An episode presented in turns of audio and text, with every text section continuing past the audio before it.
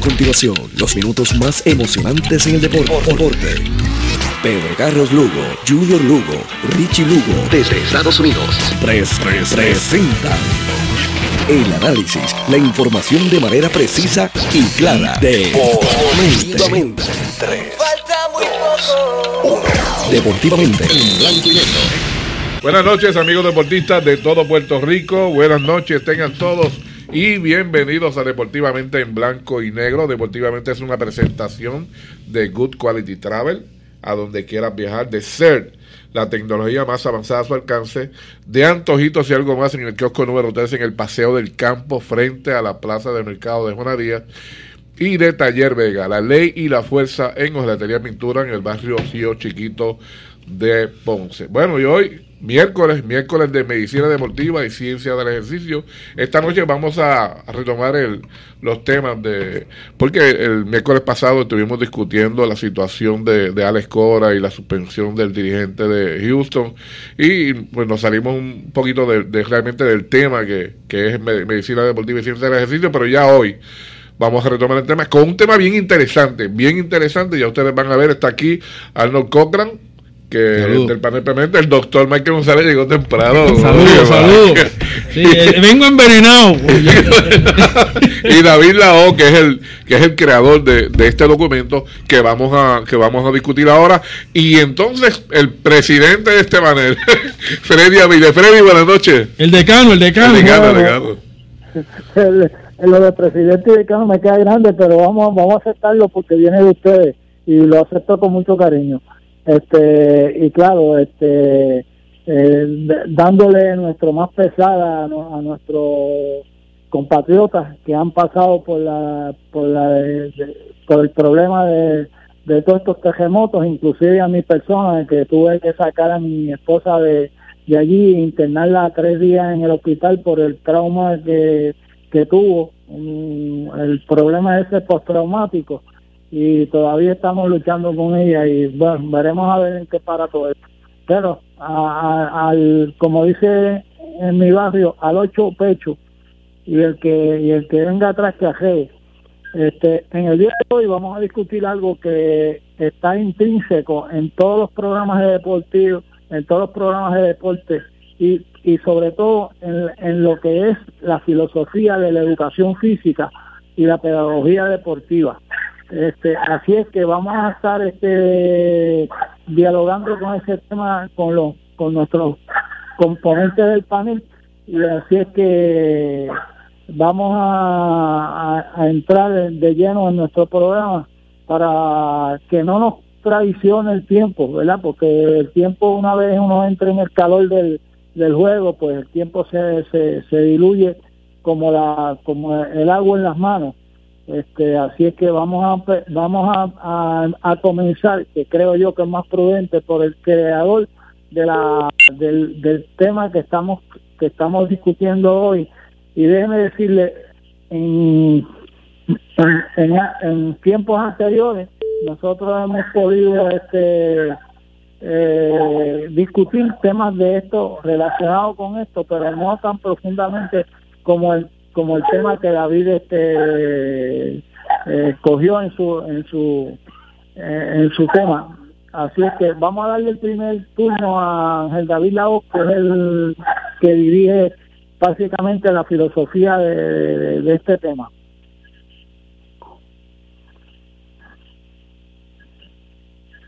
Antes, antes de que el profesor Laos nos diserte con lo que nos va a decir, quiero decir que estamos aquí, estamos como la patria, estamos aquí de pie, cogiendo cantazos, pero de pie. Y en lucha. Es y en lucha. es Pero este, es. de, yo dije que venía encendido y es que la verdad es que la política en este país es lo que destruye este país. ¿ah?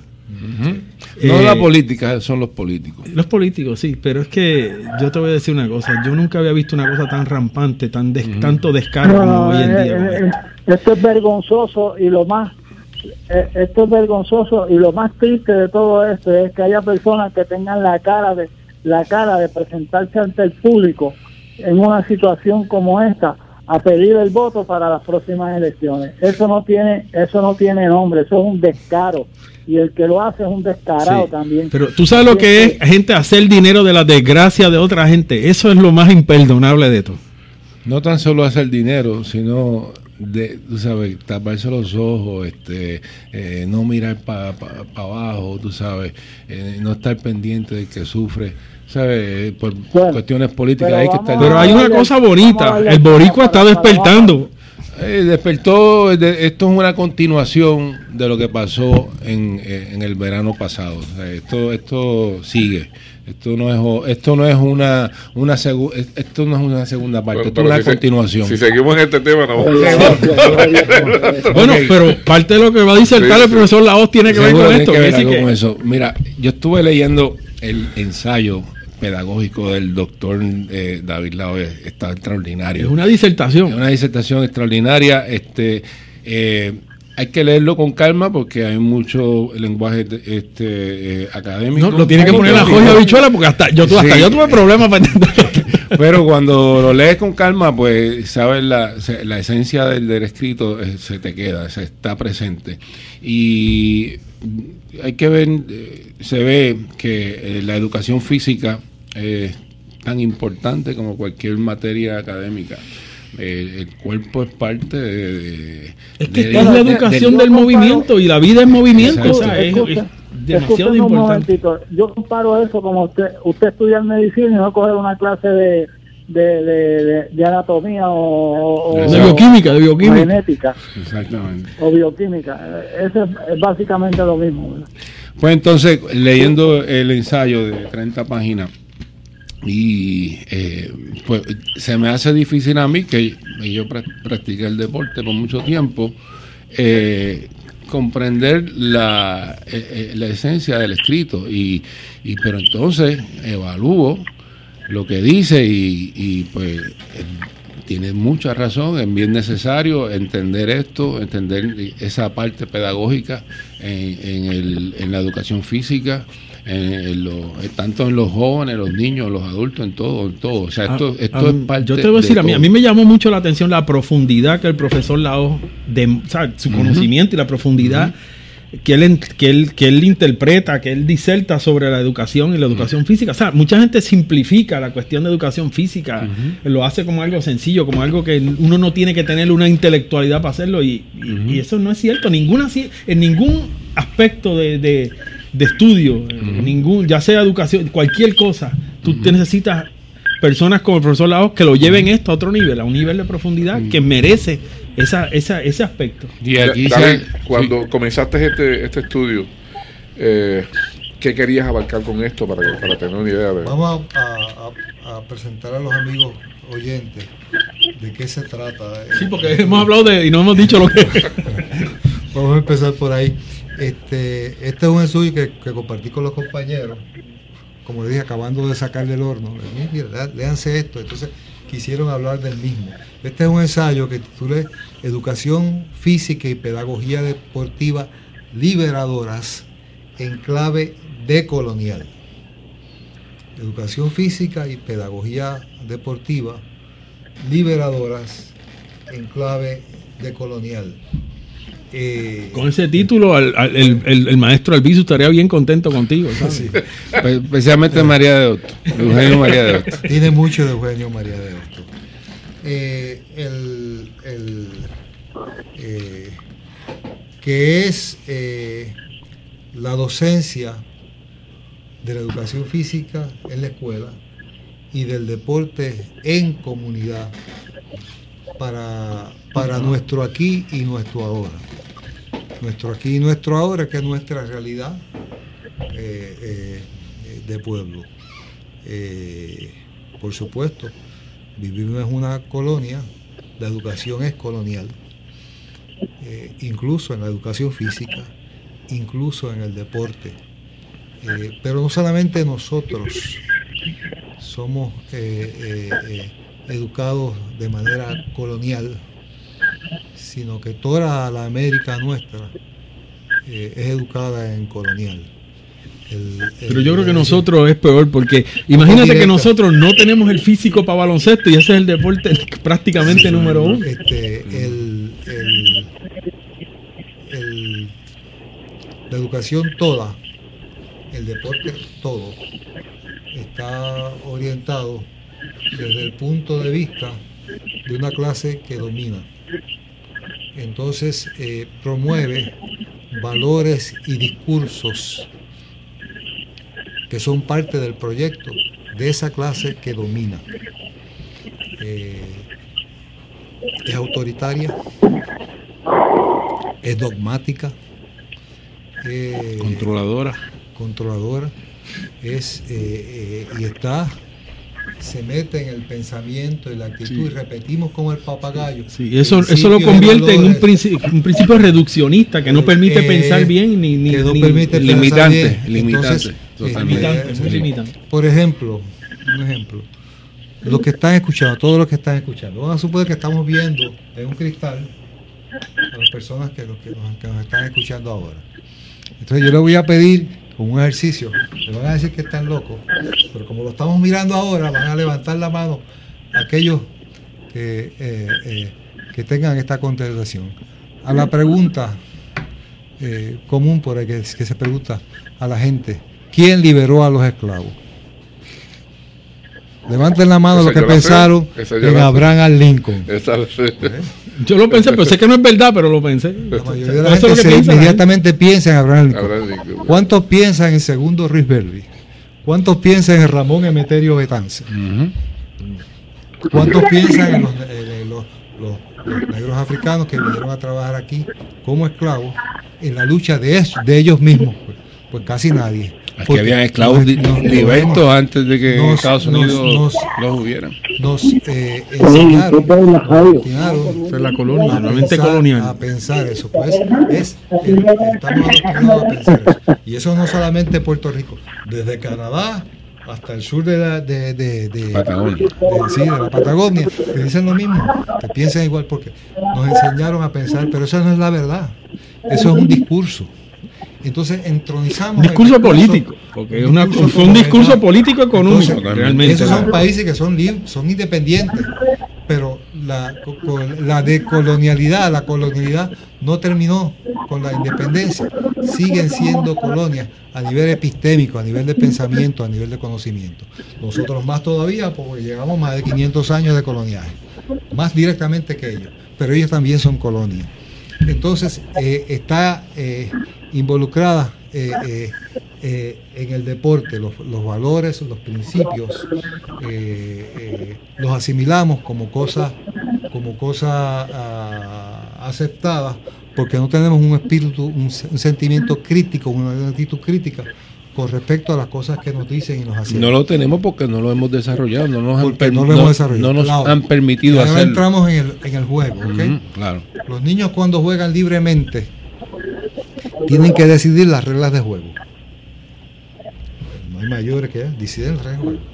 Tú juegas pelota, en la que nosotros jugábamos en la calle, tú jugaste mucha pelota, duro. Ujú. ¿ves qué? De acuerdo al número de jugadores, tú decides si hay, juegas con tres, o con cuatro bases, o con dos bases, De acuerdo al número de jugadores. Cuando llega alguien más a jugar, ese no se queda afuera. Se incorpora Y se modifica, ¿verdad? Y se modifica la Hay cuatro regla. filas. regla de con cuatro. Se, Sí, se sí. modifica en vez que está, está pensando críticamente sobre las reglas, sobre lo establecido. Y está siendo Lo solidario a la, vez, a la vez. Exactamente. Lo establecido te va, te va eh, eh, determinando eh, eh, las decisiones con respecto a las reglas. Entonces las reglas, lo que está bien, lo que está mal, eh, se, de- se, se discierne, en fin, a un, a un bien común. ¿Qué es el bien común? Simplemente jugar. Yo sé que una vez trabajo aquí de cuando jugamos pelota en la calle Valdoriotti, lo que jugaron conmigo en la infancia, estaba prohibido jugar pelota en la calle. Entonces nosotros estábamos en desobediencia civil. Nuestros padres no lo sabían. Pero no era un problema ético estar en desobediencia civil. ¿Dónde van a jugar los niños si no hay otro sitio donde no jugar? había otro sitio, ¿verdad? Exacto. Había una de seguridad que lo, prohibía. Entonces, si la bola caía en una casa, pues había que, que- que parar el juego un rato. Entonces, si, si batea para la casa es un. Sí, para que no se batiera para exacto. no para sí. allá. Y don este no devuelve la bola, que Eh, lo aquí.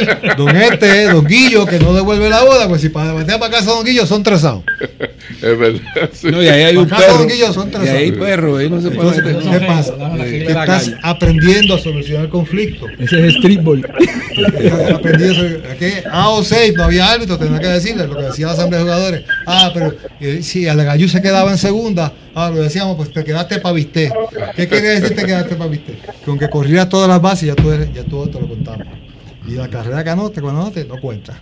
Entonces, ¿qué están aprendiendo los niños? A resolver conflictos. Pero ¿qué pasa? Lo que, ¿Qué hacemos ahora? Cogemos a los niños, los metimos de pelotero, de baloncelista, de lo que sea, le establecemos las reglas de los adultos, que establecen los adultos, ellos no piensan sobre las reglas. Entonces, lo que está establecido, lo que entienden por bueno, es lo establecido. No hay un pensamiento crítico sobre lo que está bien y lo que está mal. Entonces, eso, eh, Jean Piaget, en el 1932, hizo un estudio, para, quiso entender el pensamiento moral del niño. Y escribió un libro muy importante que se llamó El criterio moral del niño. Y recurrió a la observación de las reglas de juego de canica, cómo respondían los niños en las calles de Suiza a las reglas de, de, de juego de canica. Y encontró que eh, eh, en ese juego libre de los niños sin intervención adulta van desarrollando lo que llaman un criterio moral este, eh, autónomo y ético. con respecto a la, a la autoridad, a lo establecido. Lo que está bien, lo que está mal, es lo que nos beneficia a todos, no lo que está establecido.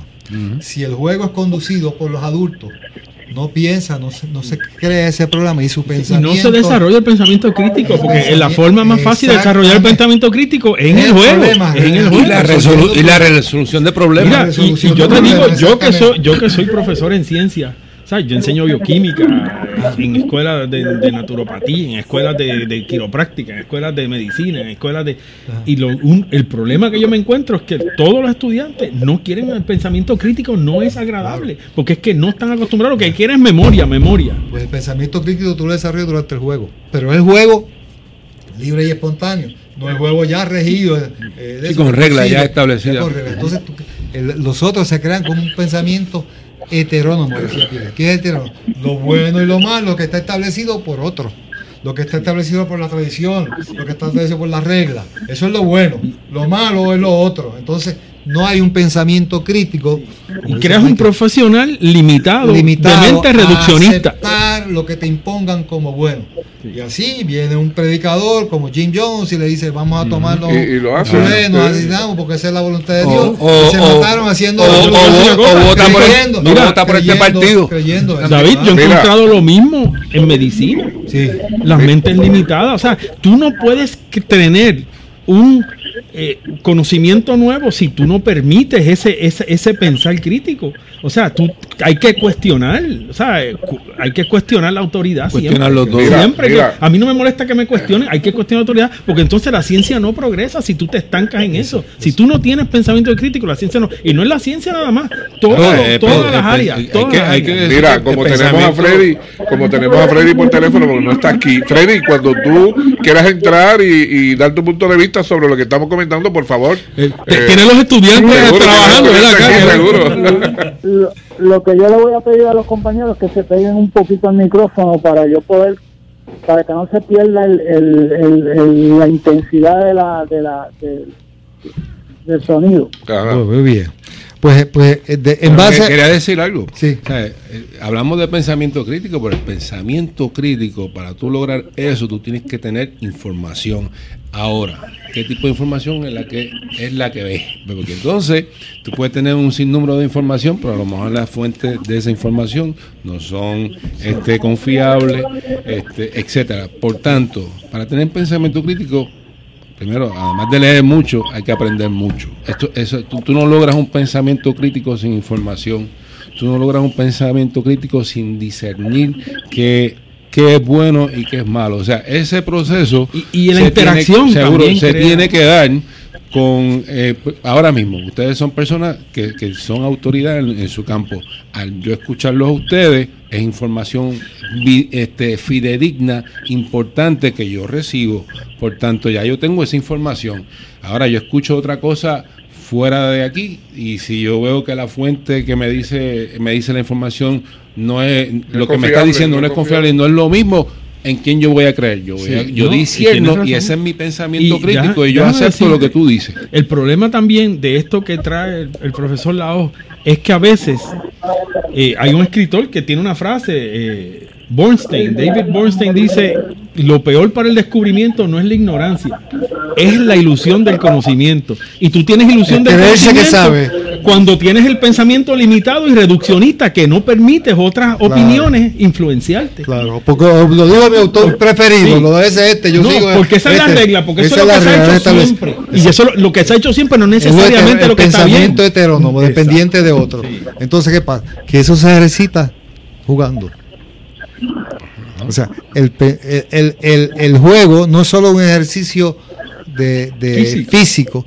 sino un ejercicio del discernimiento, del pensamiento, de la capacidad resolutiva, de lo afectivo. O sea, cuando preparamos programas de incluso de formación deportiva, estamos pensando solamente en el cuerpo, estamos pensando solamente en el rendimiento, pero hay muchos elementos que están en el proceso que son más allá, que está la fase intuitiva, que es la fase eh, de, de- de- de pensamiento, la, la fase resolutiva, la fase De de, análisis. de interacción, como decía Michael ahorita, que nos educamos los unos con los otros, mediatizados por el entorno, y que se da en situaciones concretas, se da en cada aquí y en cada hora. Pero fíjate Entonces, si eso es cierto, que tú, los mejores jugadores en todos los deportes no solamente son físicamente eh, prowess, o sea, eh, Sí. tienen el- la, la cuestión física, sino que son inteligentes. Entonces combinan la inteligencia con, con, con su, ¿verdad? su ventaja física y ahí es que ya van a un nivel más alto. son inteligentes, se llevan bien con los demás,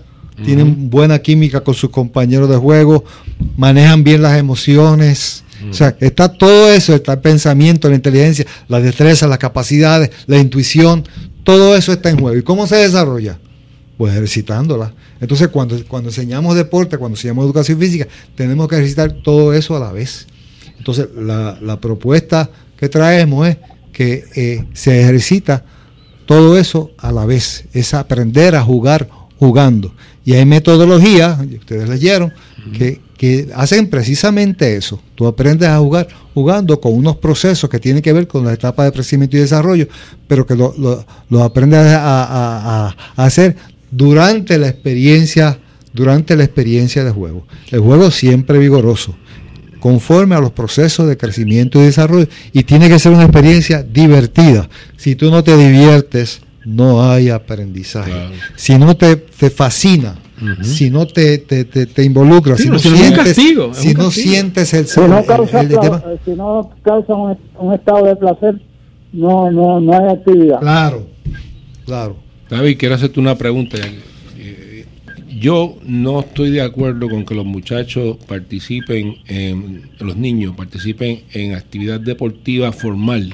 Tú dices, competencia, que- En edades en, tempranas. en edades menores a los 7 años. O sea, quizás de 8 para arriba. Es, de 8 para arriba quizás está bien.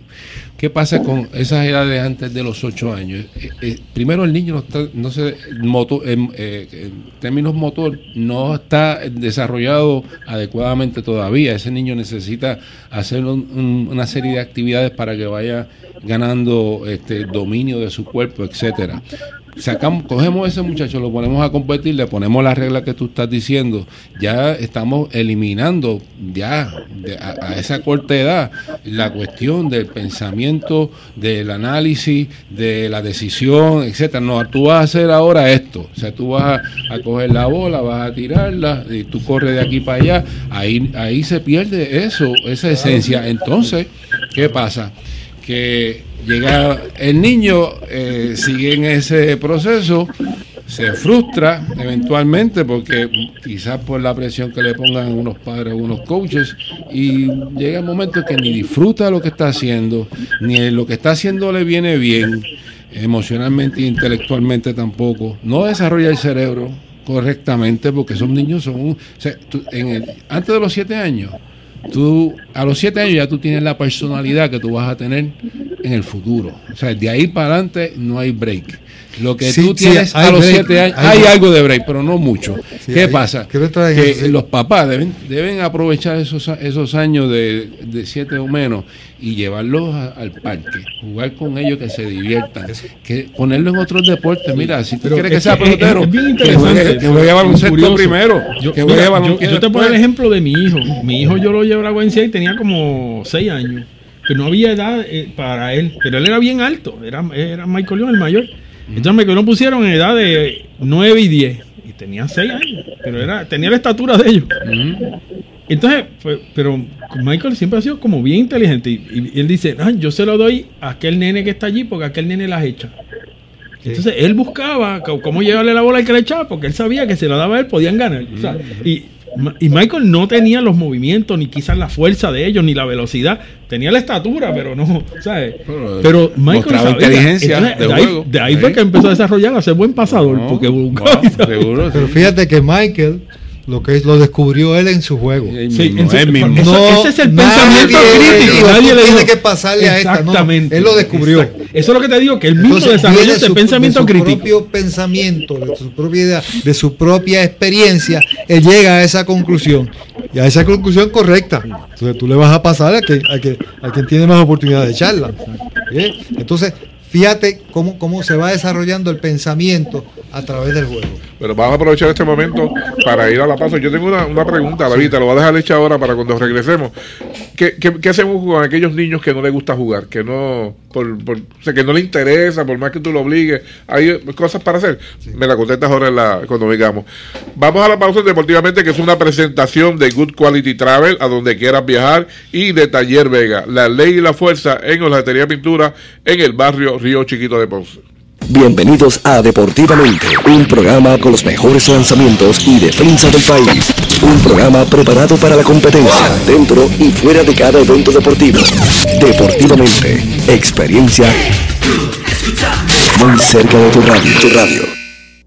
CERT, tu centro de imágenes diagnósticas con servicios de rayos X, CT scan, MRI, Open MRI, sonografía, mamografía, tomosíntesis de seno y PET scan.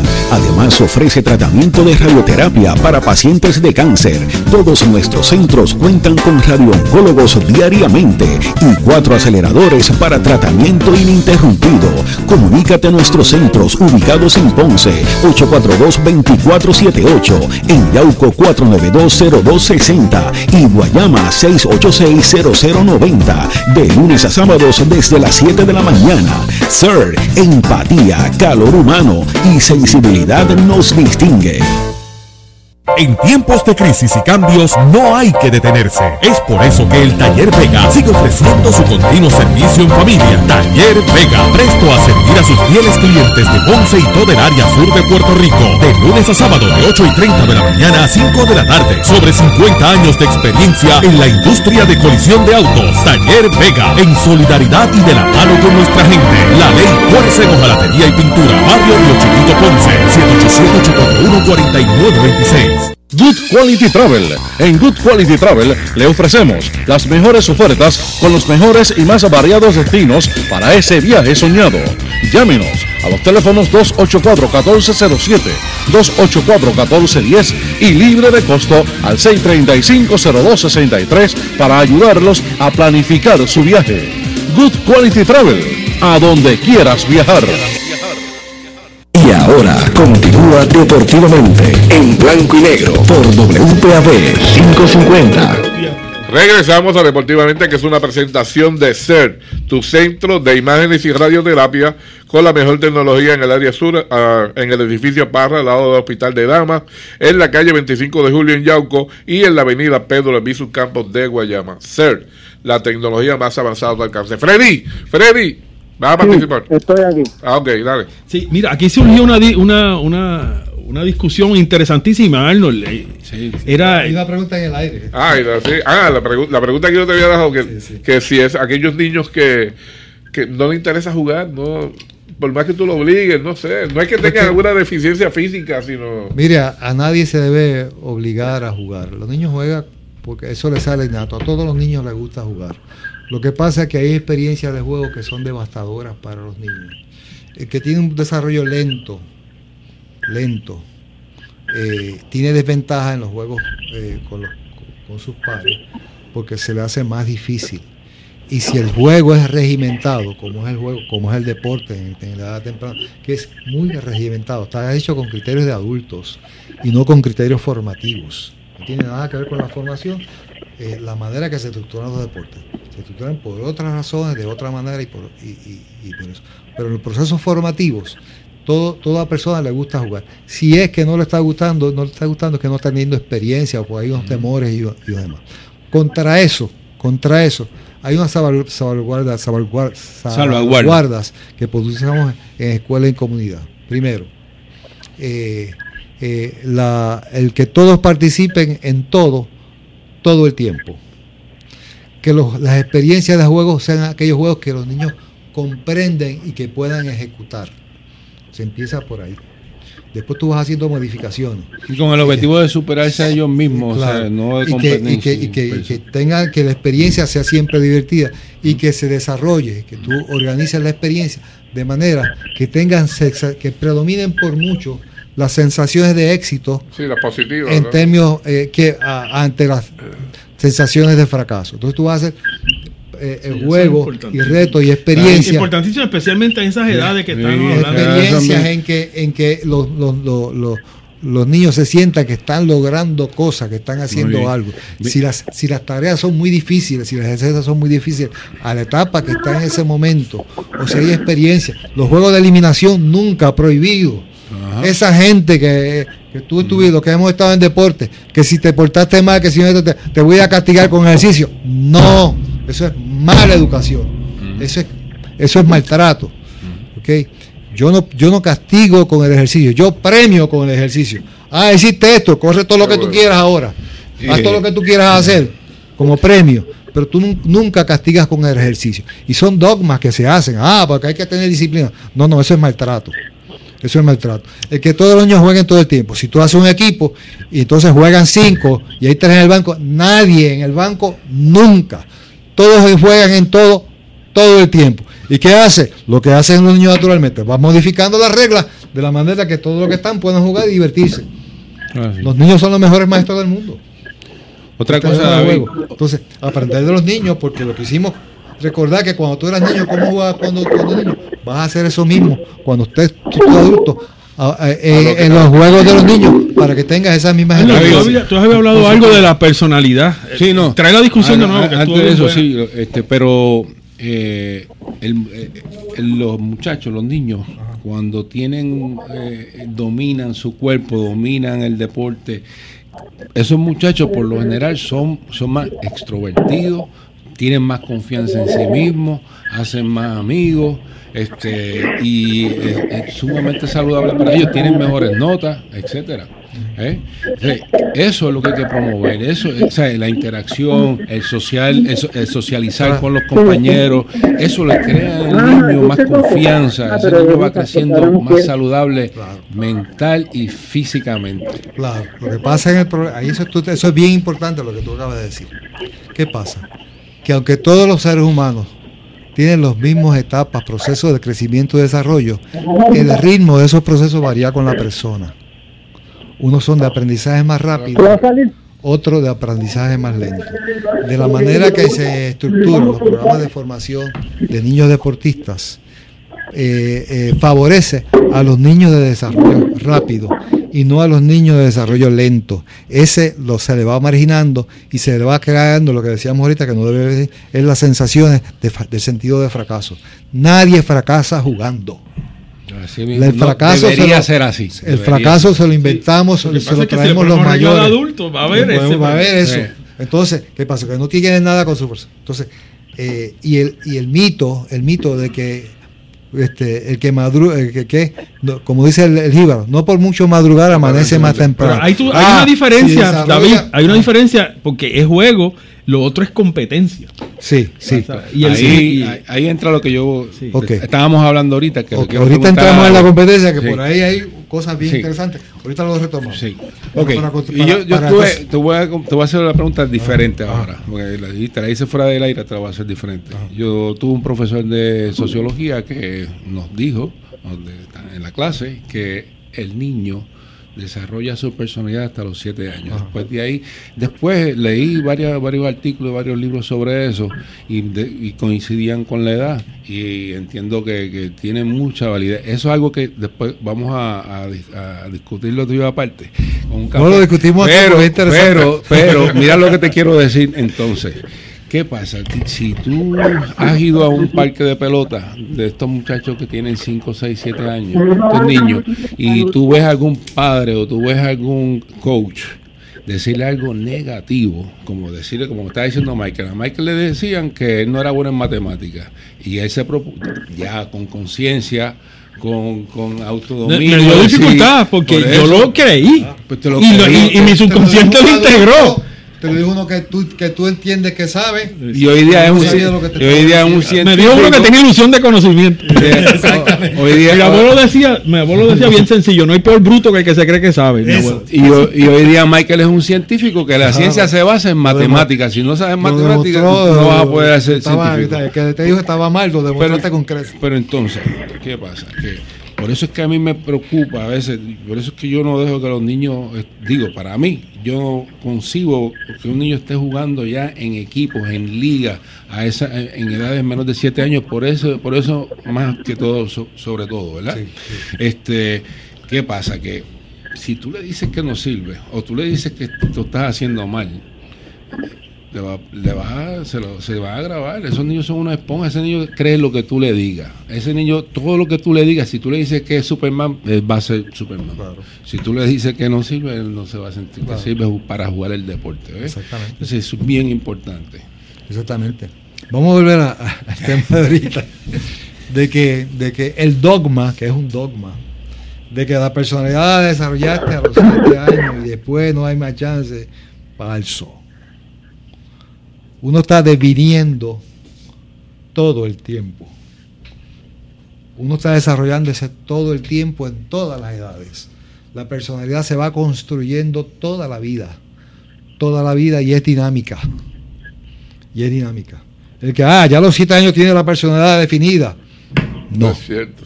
No es cierto. No, no. siempre hay cierto. ciertas tendencias. Hay ya ciertas hasta misma, cosas. mismo por, por, por la Y educación, además- por cómo te llevan, por la Sí, misma sí, genética. sí, Hay pero- hay ciertas tendencias, pero son caído- maleables. Son maleables. Se ha, caído, se ha caído un dogma como, como una se ha creado un dogma de que no se puede cambiar, y eso no es cierto, eso no es cierto. Todo, todo el tiempo tenemos la capacidad de transformarnos de, se- Y de mejorarnos, de, de mejorar todo el tiempo en todas las edades.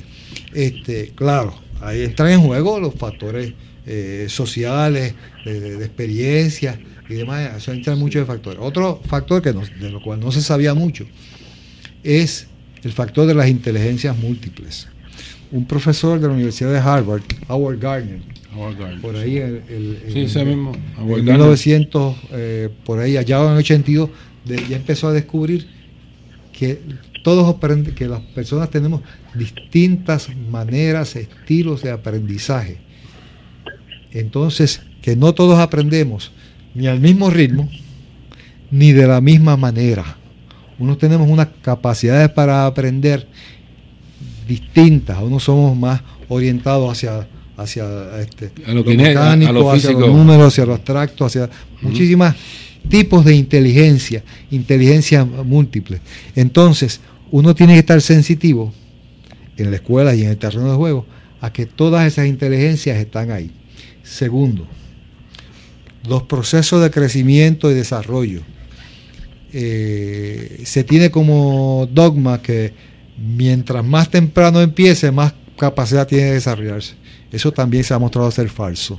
Tú tienes a- eh, en los atletas, por ejemplo, tú tienes a un Roberto Alomar, que es amigo de, de, Junior. de Junior, que se criaron juntos. Junior dice que de chiquito se sabía que se iba a hacer un fenómeno. Ya lo venía mostrando. Y tú tienes un Akin Olajuwon, que empezó a jugar baloncesto a los 18 años. Tú tienes un Michael Jordan, que si bien jugaba bien, era un jugador bueno, pero no, no, la maravilla no que fue después. No la y, y entró a la universidad sin ser la maravilla que fue después. Es más, no jugó en la high school, lo dejaron fuera del Sí, equipo. Fue un jugador de desarrollo lento. ¿Eh? Entonces, esas cosas están presentes todo el tiempo. Entonces, ¿qué pasa? Los dogmas, las cosas que nos creemos y que están científicamente probadas, y es estudio, y, y te encuentras análisis que lo validan, y está este, estadísticamente dice, pues bueno, se- con toda esa estadística, y todo ese estudio, con toda esa cientificidad, se equivocaron. Sí, lo que pasa es que ¿sabes? la gente a veces se piensa de que eh, la estadística, los estudios, todo. Generalmente, mira, en la misma área de medicina, cuando tú tienes un, un, un paciente o una persona, es un N de 1.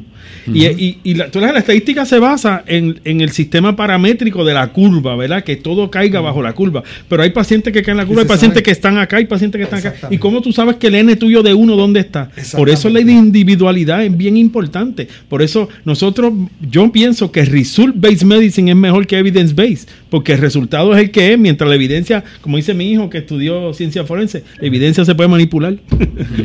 Otra Los cosa- resultados no es Otra o no cosa es. que me, me resulta interesante que, que mucha gente este, no le da mucha importancia eh, es el juego de ajedrez. El juego de ajedrez eh, eh, es un juego bien interesante y eh, los niños no juegan eso. O sea, los niños, ese tipo de juego que, que- que le va a desarrollar una mente ah, sumamente analítica, este, que de hecho lo que hace el juego es que empieza eh, eh, eh, a, a crearte neuronas. Ya, de- si, tú lo empiezas joven, esa- esas neuronas empiezan a, a crear nuevas neuronas y, y- y- y vas desarrollando tu cerebro.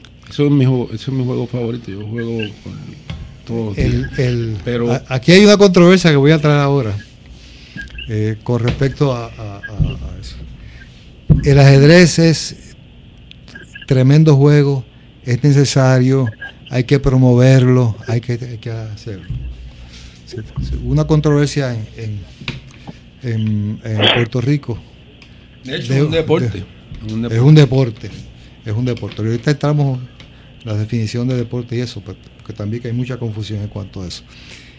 El ajedrez es un deporte eh, y es bien bueno que se juegue. ¿Por qué Y se demás. considera deporte ahí? Yo no sé. Porque yo, yo veo, o sea, sí, Vamos. hay, hay, tú haces movimientos intelectuales, pero yo no veo el, no el No es un deporte atlético, Yo- no es un deporte por físico criticarle. y no tiene que ver nada con la educación física. Na- absolutamente nada. Tú no puedes justificar el ajedrez en la educación física.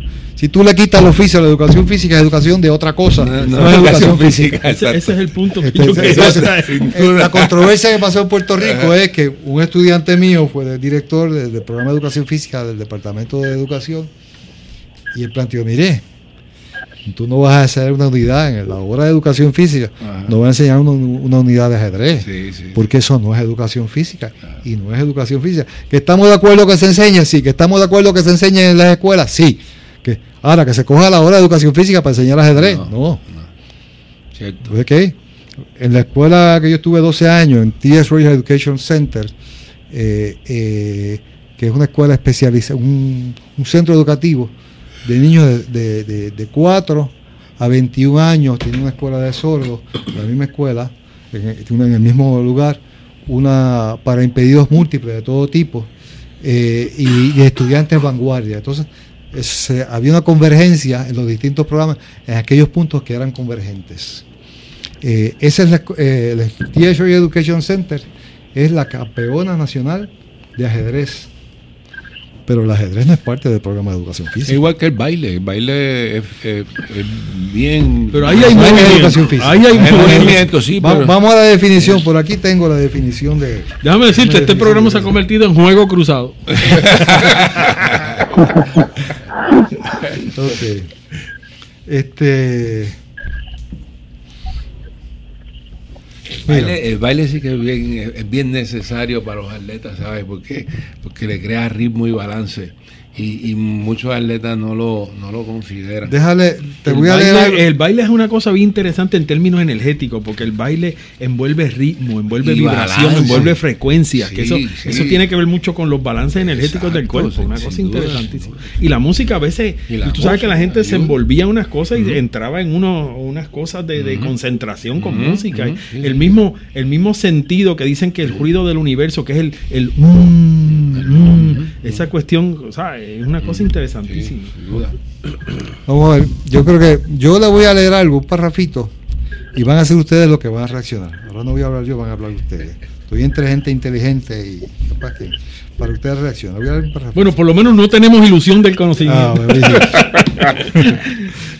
Mira, por educación física entendemos la vivencia de bienestar y formación integral que tiene lugar antes, durante y tras la actividad física predominante vigorosa, siempre en cada sección con la actividad predominantemente vigorosa.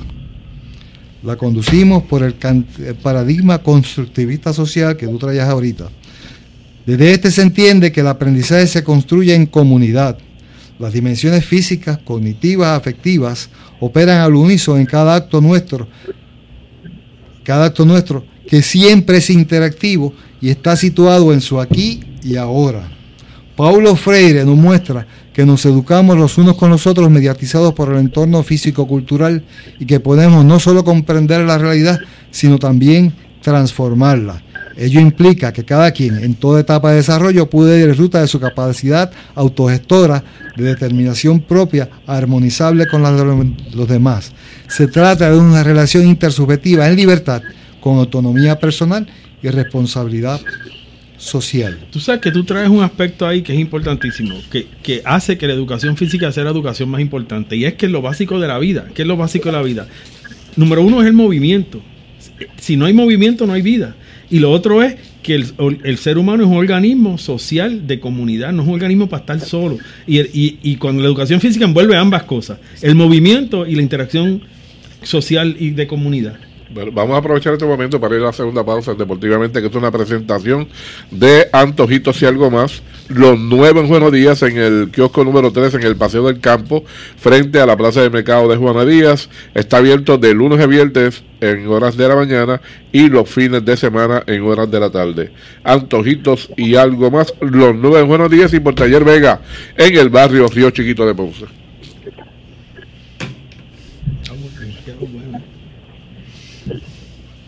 ¿Cuál es tu favorito? De qué callada manera se me adentra usted sonriendo. Se trata de sustentar los sueños. Entérate hoy. Entrevistas, resultados, deportivamente. En blanco y negro. CERT, tu centro de imágenes diagnósticas con servicios de rayos X, CT scan, MRI, Open MRI, sonografía, mamografía, tomosíntesis de seno y PET scan. Además ofrece tratamiento de radioterapia para pacientes de cáncer. Todos nuestros centros cuentan con radiooncólogos diariamente y cuatro aceleradores para tratamiento ininterrumpido.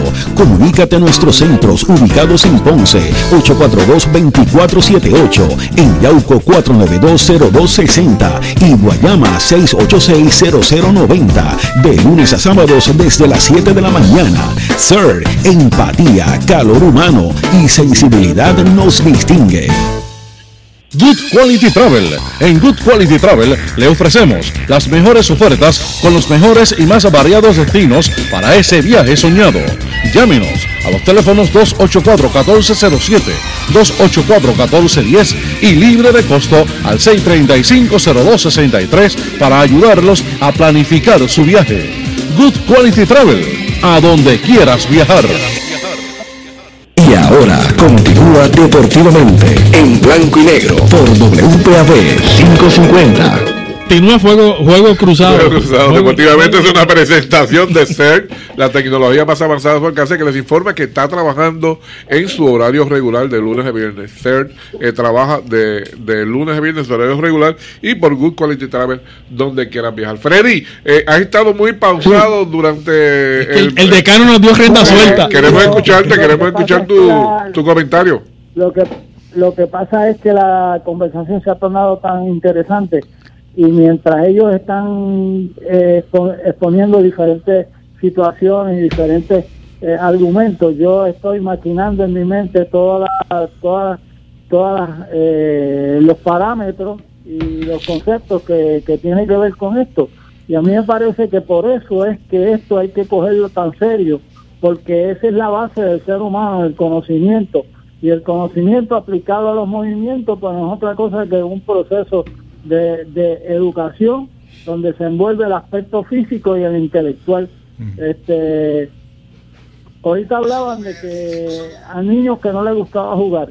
yo, yo creo que por intuición a los niños les gusta jugar. Lo que pasa es que cuando tú te vienes en un ambiente de personas adultas que no tienen ninguna motivación de movimiento ni y, y, y, y máxime en una situación como la que estamos viviendo hoy en día, donde tú ves, eh, tú visitas un área donde están la gente sentados este, y cada uno está con su computadora de mano, este, con, muy concentrado inclusive en entre la familia. Usted va y visita una familia usted ve cada, cada cual componente de la familia con un aparato de estos electrónicos este, concentrado en lo, en lo que está haciendo. Y, y, y después, como hemos vivido tanto, eh, nos damos cuenta de que muchos de esos muchachos que no hicieron actividad física, pues ya cuando entran en, en una edad intermedia, en que el cuerpo necesita reestructurarse, entonces no tienen esa capacidad para que el cuerpo la desplace en una actividad física. Y entonces el resultado final, pues son toda esta debacle de enfermedades que tiene, que tiene la sociedad, que, que, que a veces se le hace hasta imposible eh, salir de ella. Sí, es bien importante eso que trae Freddy. Por eso la experiencia, la actividad física debe ser una experiencia divertida. Debe ser una experiencia que te llene. Sí, porque, porque esa es la única forma que tú la vas a repetir. Tú también. la vas a repetir, pues si la pasas bien, pero si tienes experiencias negativas, como pasa en el deporte prematuro que tú traías, uh -huh, uh -huh. que muchos niños tienen experiencias negativas, frustrante. lo visten de pelotero y lo sientan al banco y no lo ponen a jugar. Sí, sí para que, ¿sabes? Frustrante, frustrante. Eso es frustrante. O te regañan o te regañan en el juego, peor, o te hacen sentir este mal, mira, sí, mira, hazte esto, o te castigan, hazte cinco push porque no cogiste la bola, porque, o porque no hiciste lo que yo te dije, ¿ves? Entonces tú vas creando gente sumisa y, y que la experiencia del terreno de juego, pues es un yugo, y a quien le gusta estar en el yugo. Vamos a seguir por ahí, y yo creo que, que me reaccionen a esto. Voy a leer otra cosita breve. Y, y, y, y lo voy a dejar a ustedes, les voy a pasar el batón. Cuando el aprendizaje integral tiene lugar antes. Vamos por la tercera página, ¿no? Sí, se durante, me voy a comenzar. Y tras la actividad predominantemente vigorosa, siempre que sea con la preeminencia de la experiencia físicamente activa, se trata de aprendizaje de educación física. Y a ese aprendizaje de educación física por el que se forja el proceso de formación de la o el deportista, le llamamos pedagogía deportiva. Deporte es el juego formal que se conduce por aquellas normativas y reglas que establece una autoridad, llámese liga, federación, confederación, que quienes lo practican y, y quienes lo promueven le reconocen autoridad para establecerlas. Entonces se suscriben a estas. Deportista es quien practica regularmente uno o más deportes. La educación física es para todos y la pedagogía deportiva es docencia de educación física para quienes practican deportes vigorosos o atléticos. La virtud de la educación física no está tanto en el conocer, aunque en el proceso se producen logros cognitivos, sino en el devenir, en el devenir, con el eventual control de la rienda propia de los educandos en una mano y la rienda común en la otra, a la que se suman nuevas manos. Ahí se lo dejo para la reflexión. Pues yo lo que entiendo ahí es que tú estás explicando la diferencia entre juego y competencia. Exacto. Y pues que la competencia pues ya está definido unos parámetros que tienen pues eh, las reglas en particular que hace la federación, que hace el, que las autoridades pertinentes.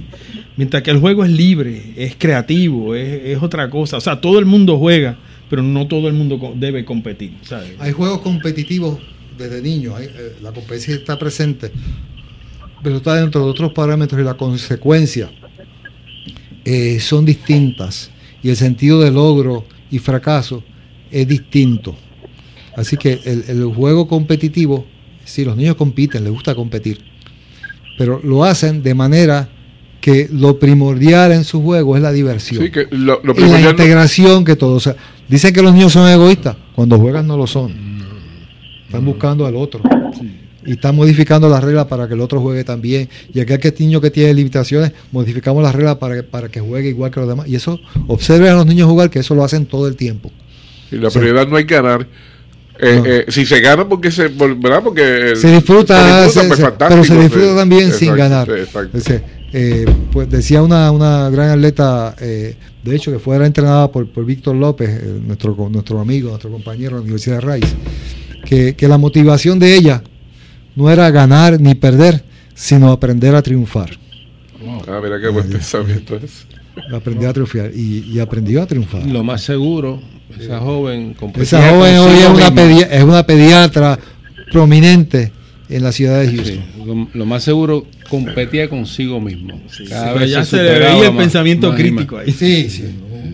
Bueno, caballero. Debe ser, por eso debe ser buen médico, pues tiene pensamiento. Caballero, como dijo el doctor, apenas hemos pensado, comenzado las primeras cuatro páginas y ya se nos fue el tiempo. Sí, Eh, estamos la- pero estamos de izquierda a derecha Sí. también. Es juego cruzado, pero estamos de izquierda a derecha. Freddy, las últimas palabras, Freddy. Bueno, mira, yo le doy las gracias a, lo- a los componentes del comité y me- la, la semana que viene, pues prometemos que con, con el compromiso de ellos y con el compromiso mío, prometemos realizar un, un programa análogo a este que hemos hecho en el día de hoy. Muchas gracias por la atención prestada. Este, eh, yo pues estoy en Cagua, en casa de mi hija, por las situaciones de, de mi esposa y le pido a cualquiera que nos esté escuchando y que tenga una idea o que quiera hablar conmigo, yo tengo el teléfono 787-432-7926. Me pueden llamar en confianza y dialogamos sobre el tema y, y aceptamos sugerencias también y, y- y- y análisis críticos. Así es que muchas gracias por la atención prestada y nos veremos el próximo miércoles. Seguro que sí. Arnold, gracias por estar con Sí, nosotros. Doctor Michael González Siempre. igual y David. Tenemos la cita para el próximo miércoles porque esto no podemos, ya comenzamos este, esto, no lo podemos parar hasta que... Esto es como que- lo de verano, lo empezamos Sí, en verano, hay que acabarlo. Hay que acabarlo, hay que acabarlo. Así que el Ah, miércoles seguimos. El miércoles seguimos. Gracias a Rafi que siempre Pues nos permite un par, de, un par de minutos más. Deportivamente se regresa mañana con Junior Lugo a las 7. Que tengan todos buenas noches. Escucharon de, de- Deportivamente, una producción de Junior Lugo, asistente creativo Adrián Ortiz. Mañana hay más en blanco y negro. Tu, tu, tu, 11 550.